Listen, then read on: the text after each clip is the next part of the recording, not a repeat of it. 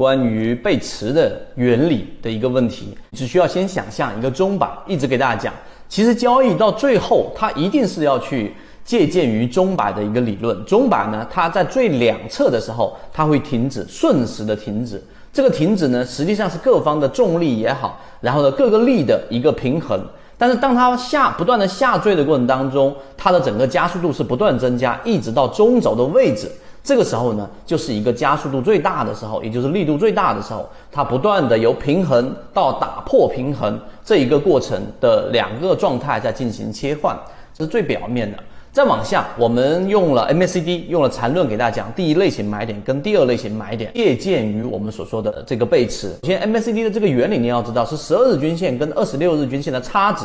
就是这个 DIF 线。这个差值在做 MACD 的这个九日线的平滑处理，就是 DEA 线，而 DIF 跟 DEA 的这个差值就是 MACD 的柱体面积了。那 MACD 其实就是要给你去找到这一个平衡和打破平衡的这一个关键。所以，当一个股价如果出现了快速的下跌，这个下跌的过程当中，就像是一个我们说的球体从原来的中枢啊，中枢这个过程，你可以把它理解为平衡的过程。因为这个时候多方的力量和空方的力量达到了一种均衡，所以既没有上涨也没有下跌，于是形成了我们所说的中枢。由于其他的原因，可能是因为市场利空，可能是因为跌破某个均线，可能是资金的往下砸等等都有可能。然后一旦出现快速的下跌，这里面一定要给大家敲黑板，是快速的下跌，它不叫背离，它叫背驰啊。驰的话呢，就是快速的离开。当这个过程当中平衡一旦被打破了。进入到了这一个加速的过程，这个加速的过程呢，其实它就分为我们看到的表象，有表象看到它的下跌，有时候是跌七个点，有时候是跌八个点，有时候是跌两个点，有时候是跌一个点，有时候反弹两个点等等。由于我们没有办法把它给图示化，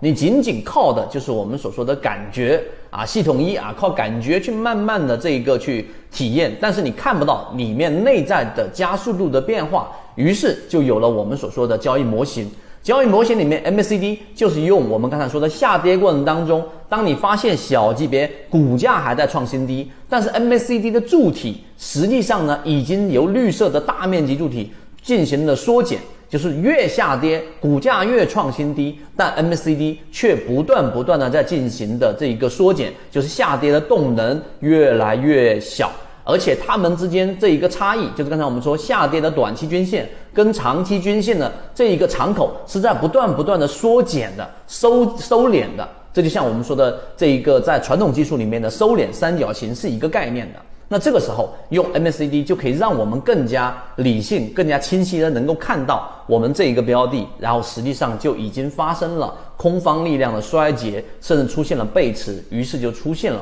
我们所说的第一类型买点，我们找的都是这一种由原来的平衡到打破平衡，然后再进入到一个平衡。哎，为什么说我说再进入到一个平衡呢？因为当它打到出现第一类型买点，当它打到出现背驰的时候，这个时候其实又是另外一个平衡。为什么呢？因为前面那些恐慌的筹码其实已经大部分都已经抛售完毕了。而下面看多的资金呢，实际上也已经承接了很多的筹码了。当大家的这一个力量都已经达到一种平衡的时候，这是另外一个平衡。这个平衡就是我们说的第一类型买点。你沿用这个思路去想一想，第二类型买点其实也是一样的，第三类型买点也是一样的。所以，包括我们说的散户割肉模型，也是要找到这一种已经达成平衡的了，然后找到平衡的这一个。标的，然后呢，当它出现平衡打破的时候，实际上就它加速上涨的这，或者是加速下跌的时候，这种情况之下，就是我们去考虑介入的一个关键点。还是我们那句话，呃，这个马无夜草不肥。当市场出现机会的时候，人无横财不富。那机会出现，往往我们就要好好的在这一种平衡状态提前布局。